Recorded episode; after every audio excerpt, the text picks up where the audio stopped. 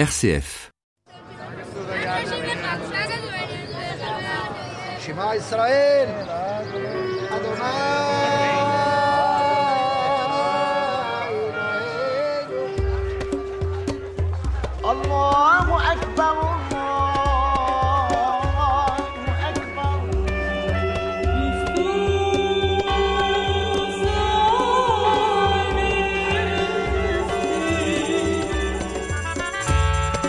La visite du Saint-Sépulcre, le lieu de la passion et de la résurrection du Christ, est certainement le moment le plus attendu par tous les pèlerins chrétiens venus en Terre Sainte. Mais ceux qui imaginent le Golgotha comme une petite colline de Jérusalem, ou le tombeau du Christ comme une grotte creusée dans le rocher, risquent d'être très déçus. En effet, le Saint-Sépulcre est aujourd'hui une grande basilique au cœur de la vieille ville de Jérusalem, un lieu sans cesse remanié au cours de l'histoire par les différentes communautés chrétiennes qui l'habitent. Une visite du Saint-Sépulcre se prépare, historiquement et spirituellement. Le père Marcel Sigrist, de l'école biblique et archéologique de Jérusalem, va nous introduire dans la découverte de ce haut lieu du christianisme. Oui, plutôt que de parler de Saint-Sépulcre, l'Église à l'époque constantinienne parlait de l'Église de la résurrection. C'était l'anastasis, et sur la carte de Madaba encore, nous voyons écrit ce mot. C'est là que Jésus est sorti vivant du tombeau, et je crois que nous aurions intérêt, même pour nous, de garder plutôt ce mot que le Saint-Sépulcre, qui de toute façon est vide puisque Jésus est ressuscité. L'endroit où nous allons aujourd'hui visiter l'église de la résurrection dans laquelle se trouve le sépulcre de Jésus était, à l'époque du Christ, en dehors des murs et était une carrière. Une carrière qui, à un certain endroit, était même devenue souterraine puisque les maçons suivaient un filon de pierre euh, spéciale, la malachite, la pierre royale, une pierre particulièrement forte. Et puis probablement parce que la, la carrière n'était plus rentable, on, a- on l'a abandonnée. Ce qui, ce qui veut dire que cette carrière a été transformée en lieu de sépulture. Et cette carrière, oui, étant donné les nombreuses anfractuosités, étant donné les coupes, et cette carrière, d'une part, était devenue une espèce de jardin, tout simplement, dans toutes ces anfractuosités. L'herbe et les petits arbres trouvaient facilement de l'humidité et pouvaient pousser naturellement. Et en même temps, vu le- la topographie de ce lieu, c'était aussi devenu un lieu de sépulture. Donc il n'est guère surprenant d'y avoir trouvé des sépultures, et même on a retrouvé, et on peut encore visiter aujourd'hui, tout au fond de l'abside, il y a encore deux tombes qui sont de l'époque du Christ, qui montrent bien qu'on avait, même avant que Jésus ait été enterré, fait des tombes à cet endroit-là.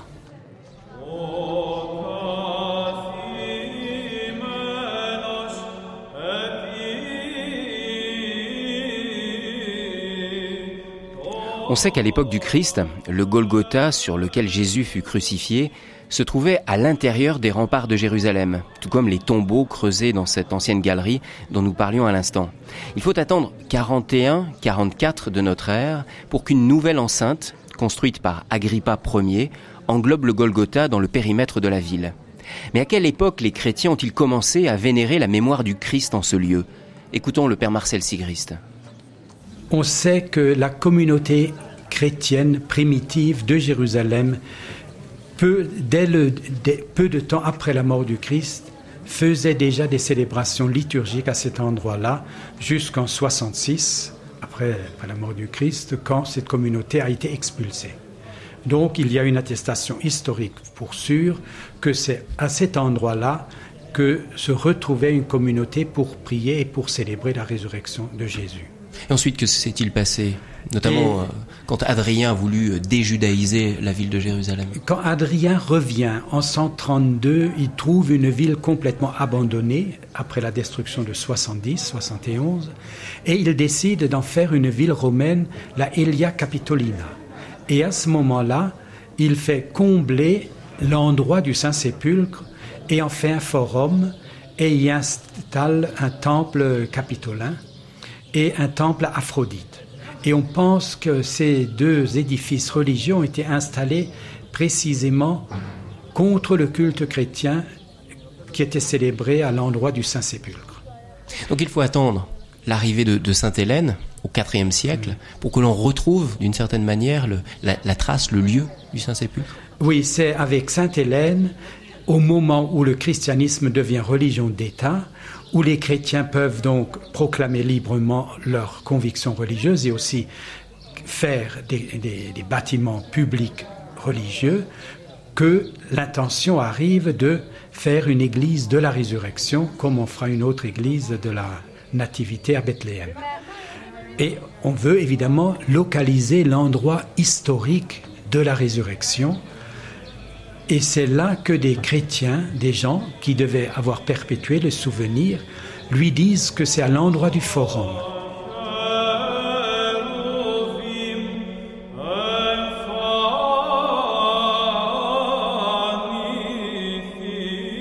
Cette première basilique, construite par Sainte Hélène et consacrée en 325, était impressionnante par sa taille et très originale par sa structure architecturale.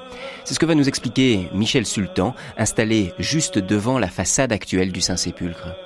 Alors la première basilique était beaucoup plus importante en taille hein, que la basilique actuelle. Vous allez voir que celle-ci n'est pas petite. On entrait dans cette basilique euh, d'Hélène depuis le souk très bruyant que nous venons de quitter. Hein, ce souk, à l'époque, c'est le cardo dont nous avons vu quelques vestiges au début de la matinée. Hein, ce cardo qui allait du nord vers le sud. Donc j'entrais dans la basilique depuis le cardo et j'entrais dans un grand atrium. Imaginez, rappelez-vous les atriums que nous avons pu voir dans les basiliques byzantines. Après cet atrium, j'entrais dans une basilique telle que nous les connaissons à l'époque byzantine. Et jusqu'à présent, ni rocher du calvaire, ni tombeau. Hein, je suis entré dans une basilique byzantine. Je continue, alors la, direction de, ma marche, là, c'est d'est en ouest. Hein, nous venons de, l'est, là, depuis tout à l'heure. Donc après euh, avoir traversé cet atrium, je suis entré dans une basilique, je continue un peu plus à l'ouest, j'entre dans un nouvel atrium. Et c'est dans ce second atrium que je pouvais voir à l'époque le rocher du calvaire à ciel ouvert, dans un angle de cet atrium. Et c'est au sommet de ce rocher que l'on avait planté cette croix que l'on avait redécouverte. Je continue vers l'ouest, et là, sous une rotonde circulaire, hein, j'avais devant moi le Saint-Sépulcre, une fois que les architectes byzantins, les architectes d'Hélène, l'avaient dégagé, l'avaient séparé du reste de la montagne. Hein, ce tombeau, au départ, hein, la tradition de l'Évangile nous dit qu'il s'agit d'une tombe neuve qui n'a jamais servi, d'un certain Joseph d'Arimathie. Cette tombe n'est pas une tombe isolée, nous sommes ici dans une nécropole, un des cimetières de Jérusalem à cette époque-là. Donc cette tombe est une tombe anonyme parmi d'autres lorsque, grâce à des interventions miraculeuses, Hélène identifie une tombe comme étant le Saint-Sépulcre, pour la mettre en valeur, hein, on va raser le rocher hein, tout autour. J'arrête un instant l'explication pour que vous puissiez regarder cette procession, hein, qui sont, alors attendez, c'est les coptes, voilà, les chrétiens coptes, avec euh, en premier hein, les, gardiens, là, ce qu'on pourra, c'est pas des Suisses, mais c'est presque. Hein. Ensuite, ensuite, vous aviez les, séminaristes et en dernier, vous aviez le patriarche ou son représentant, le vicaire hein, du, patriarche copte. Voilà. Continuons donc. Euh, cela, ce que les architectes d'Hélène vont faire, c'est pour mettre en valeur ce rocher, ce tombeau, on va l'isoler du reste du rocher, car les tombes ici sont des tombes creusées dans le rocher. De cette manière, dans mon église, ce tombeau que je veux vénérer, il est tout d'un coup devenu central. Vous allez voir dans un instant, vous allez pouvoir faire le tour de ce tombeau. Mais pour que vous puissiez en faire le tour, il a fallu que les architectes d'Hélène le séparent du reste de la montagne, le, le rendant central. Cela va permettre la procession, la vénération tout autour.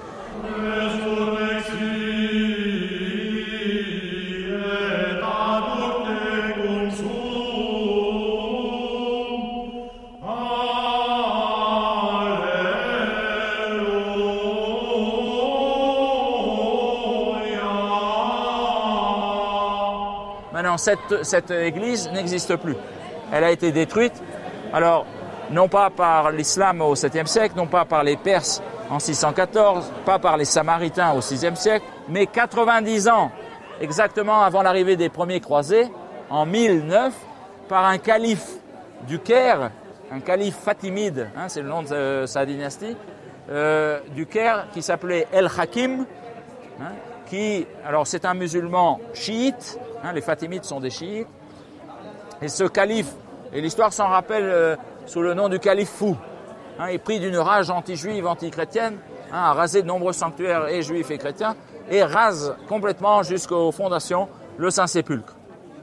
Alors, ce calife euh, va rapidement disparaître, ses successeurs arrivent à un accord avec l'empereur de Byzance, et on va reconstruire une église hein, sur le rocher du calvaire, hein, euh, sur le tombeau, une église plus modeste, hein, pas aussi euh, grandiose que celle d'Hélène, et c'est devant cette église que se présentent 90 ans plus tard les premiers croisés. Hein, lorsque nous disions qu'en 1099, Godefroy de Bouillon et les barons de la première croisade arrivaient à Jérusalem, c'est devant cette église qu'ils se présentent.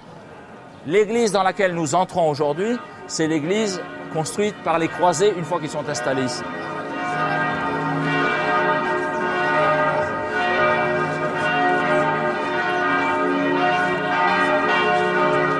En entrant dans la basilique du Saint-Sépulcre, notre regard est immédiatement arrêté par le mur du Catholicone, le cœur de l'église grecque orthodoxe, qui a été construit il y a un peu plus d'une vingtaine d'années.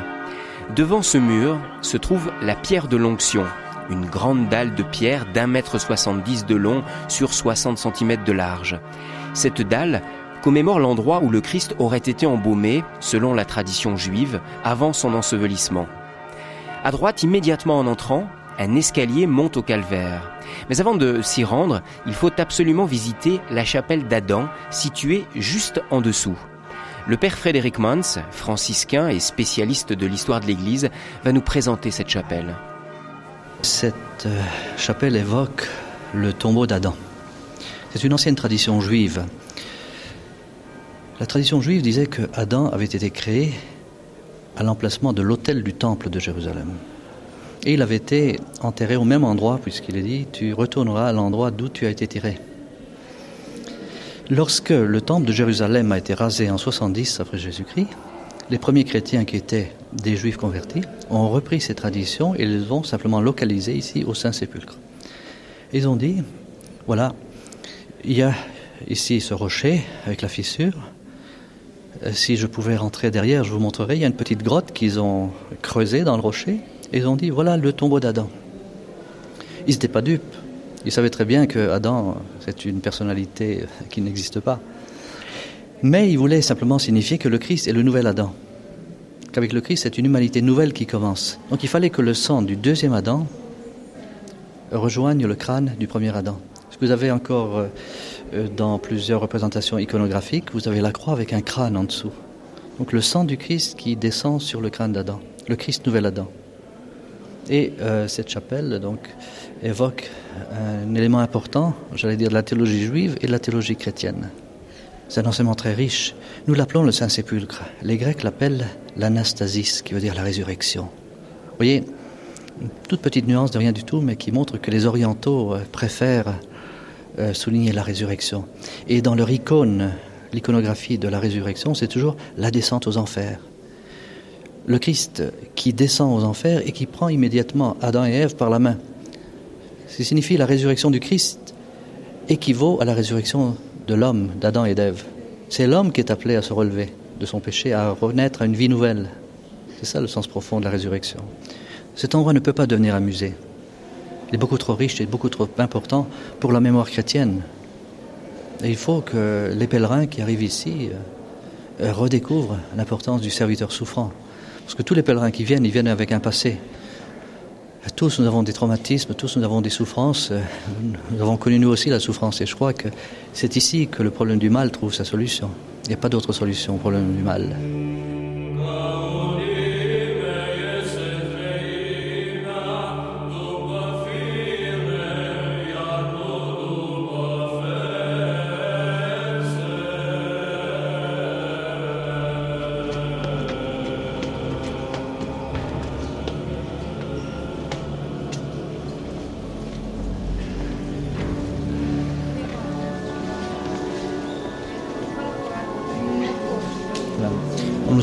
Calvaire. Vous voyez très bien cette partie ici qui appartient aux orthodoxes, aux grecs, et cette autre partie au latin.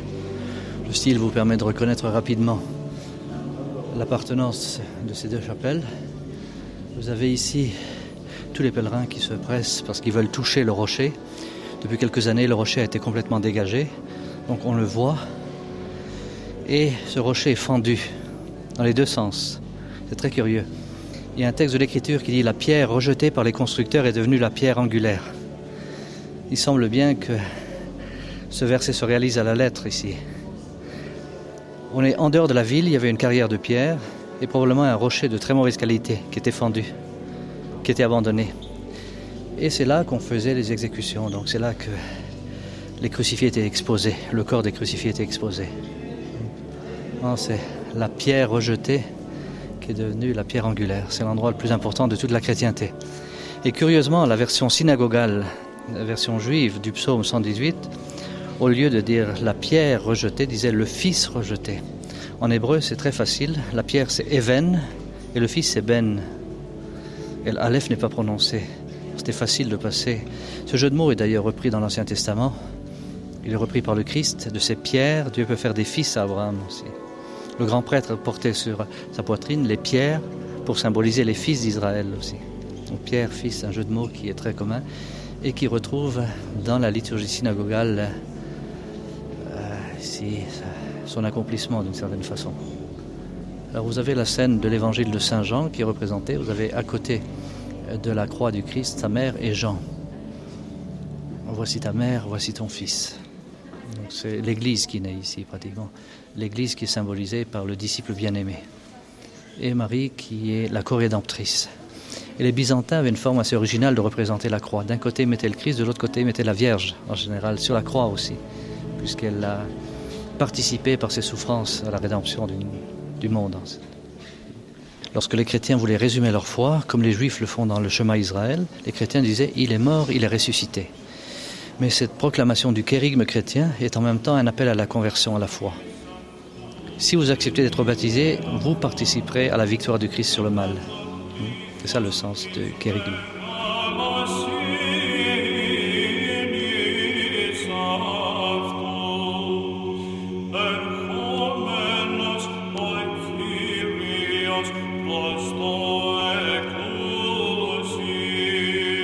En laissant sur notre droite la chapelle d'Adam et le calvaire, et en se rendant au fond de la basilique du Saint-Sépulcre, nous arrivons vers un large escalier qui s'enfonce sous terre vers la crypte Sainte-Hélène, un lieu mystérieux et fascinant. Voilà, nous descendons vers la chapelle de Sainte-Hélène, chapelle qui appartient aux Arméniens. Vous le verrez tout à l'heure, la mosaïque et aux inscriptions. Et en descendant, notez bien à droite et à gauche des petites traces laissées par les pèlerins, par les croisés en général lorsqu'ils sont venus. Ils ont voulu inciser ces petites croisettes qui sont très jolies. Des reliques du Moyen Âge, au Saint-Sépulcre encore. Là, devant nous, vous avez la petite coupole de la chapelle de Sainte-Hélène.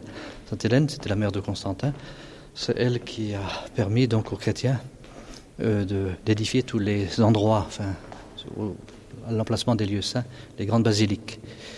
À gauche, vous apercevez une petite porte. Des fouilles archéologiques ont été faites là et on a trouvé les fondements du temple d'Adrien. Et sur un des murs, il y a un dessin, une barque qui est gravée avec l'inscription latin, latine pardon, Domine Ivimus, Seigneur, nous sommes allés.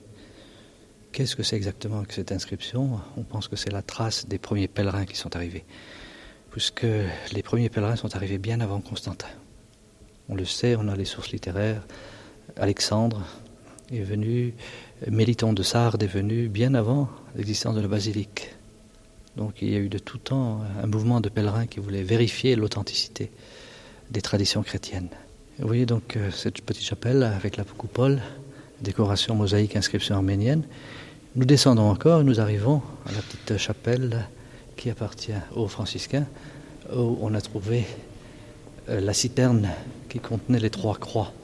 Eusèbe de Césarée, l'historien de la ville de Césarée-Maritime, nous relate que lorsque l'évêque a découvert les trois croix, il y avait la croix du Christ et celle des deux malfaiteurs qui avaient été crucifiés, on ne savait pas laquelle appartenait, était celle du Christ. Alors, euh, on a porté ces trois reliques auprès des malades. On a demandé aux malades de prier. Et en touchant la croix du Christ, certains ont été guéris. C'est ainsi qu'on a pu reconnaître la croix du Christ. Ensuite, euh, la croix, euh, on a porté des reliques un peu partout dans le monde. La plus importante étant à Chypre, Stavrovouli, un monastère où ils ont une grande relique de la Sainte Croix qui aurait été apportée par Hélène elle-même. Vous apercevez le rocher et vous avez euh, un demi-cercle. C'était la bouche de la citerne. Donc on était en dehors de la ville, on jetait tous les décombres, enfin tous les détritus étaient jetés là. Et après la crucifixion, on achetait simplement la croix du Christ. Ce n'était pas la croix entière, c'était uniquement la partie supérieure. Parce que, euh, en général, il y avait l'arbre qui était toujours enfoncé qui servait. Et le condamné ne portait pas la croix, il portait que le patibulum, la partie supérieure, entre les bras. Et c'est cette partie-là qu'on a jetée euh, euh, ici dans la citerne. Tradition chrétienne dira c'est l'arbre de vie, le véritable arbre de vie. Donc, la croix du Christ qui nous permet de nouveau d'avoir accès au paradis. La condamnation de l'homme est venue par un arbre et la guérison de l'homme est venue par un autre arbre.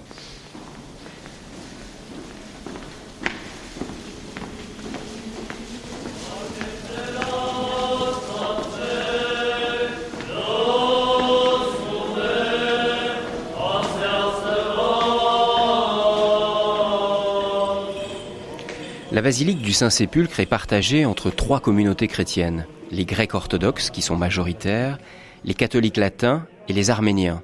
D'autres communautés se sont greffées peu à peu en occupant une petite chapelle, comme les Syriaques et les Coptes. Les Éthiopiens, quant à eux, se sont installés sur le toit du Saint-Sépulcre.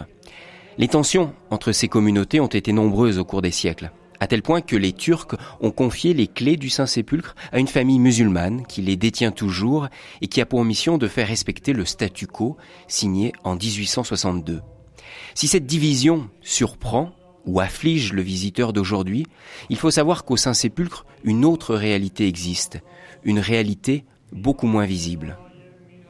La communauté franciscaine qui habite ici, communauté qui a une vie très dure, j'allais dire, ils sont douze franciscains, ils ont l'office de nuit encore. Ils se lèvent la nuit pour réciter les matines, pour chanter les matines. C'est prévu. Donc ils ne dérangent personne puisque c'est porte close que ça se fait, enfin, de ce côté-là dans leur petite chapelle. Et une autre liturgie qui est très belle qu'ils ont reprise, ils ont repris la liturgie euh, d'Égérie pendant la période de carême. A les fameuses vigiles qu'on a reprises. Donc le samedi soir, tous les franciscains de Jérusalem, pas seulement ceux du Saint-Sépulcre, ceux de la flagellation, ceux de Saint-Sauveur, viennent ici, se retrouvent pour la prière. On récite les psaumes qui sont prévus justement par Égérie. Et on termine cette euh, cérémonie toujours par la proclamation de l'évangile de la résurrection. Et à Jérusalem, pendant le carême, on chante l'Alléluia. Alors que partout ailleurs, c'est interdit, il faut attendre le dimanche de Pâques pour chanter l'Alléluia. Ici, pendant le carême, c'est tous les jours la résurrection, c'est tous les jours l'anastasis. L'homme est toujours appelé ici à renaître lorsqu'il vient ici, dans cet endroit-là. Donc, euh, c'est très beau ces, ces, vigiles. Et ensuite, après la vigile, il y a les, les moniales russes qui viennent et ont leur liturgie. Très très belle des chants, splendides, superbes. Il y a une richesse de prières qui échappe complètement aux pèlerins. Parce que le pèlerin, Lorsqu'il vient ici, euh, il est pressé, il a maximum une heure. Il peut célébrer parfois pendant la journée, mais il ne voit rien de ce qui se passe la nuit. Lorsque les portes sont bouclées, c'est à ce moment-là que les différentes communautés prient. On est absolument au-delà des divisions, c'est l'unité autour du Christ, autour du Christ vivant.